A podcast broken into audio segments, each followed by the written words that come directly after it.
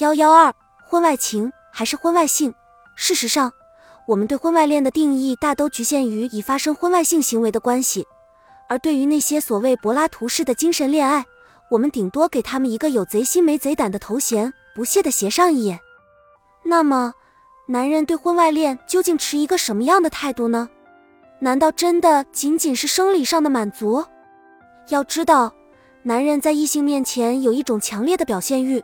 这种欲望不会因结婚而消失，还有一种对异性的探索欲，也是他们与生俱来的。如果夫妻生活显得贫乏枯燥，缺少活力，这往往成了男人的好借口，这些欲望就表现得分外强烈。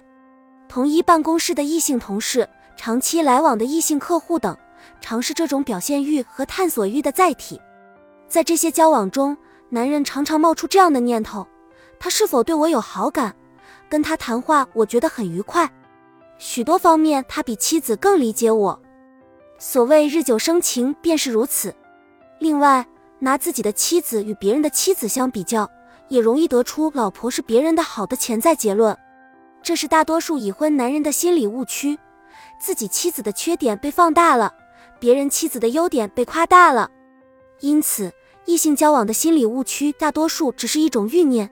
一种在脑海里经常闪现的念头，如果经常受这种欲念的困扰，男人的外遇纠葛就开始了。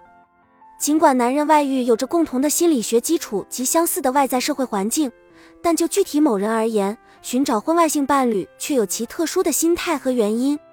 或许是由于长期两地分居、疾病、对配偶无兴趣或其他原因，致使夫妻在相当长一段时间内不能性交。处于性饥渴状态，或许是由于多样化的乞求，或许是由某种愤怒而引起，或许是试图在青春将逝之前实现自己青春的渴望等。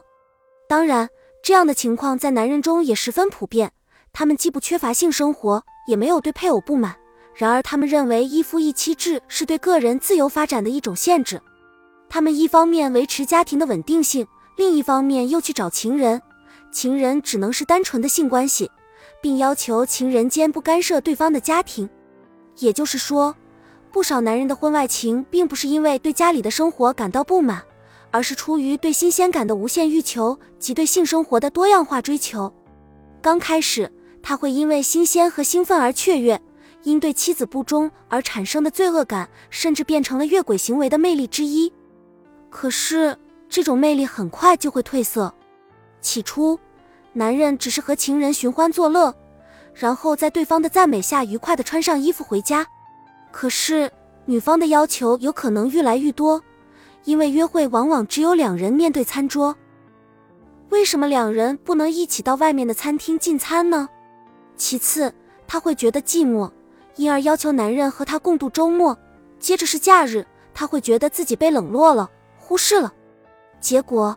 男人很自然的便会觉得她碍手碍脚，甚至有意破坏他的家庭。再过不久，男人就会发现自己不想再和她见面了，因为那种约会既无聊又需花费精力和时间。回到家中还得对妻子编一套谎言。为什么会变成这样呢？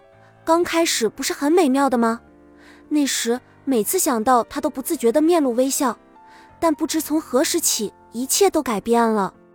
渐渐的。他会对女方感到厌烦，并寻找各种理由断绝与她的关系。不过，他很可能是去寻找新的刺激，去获取新的情人。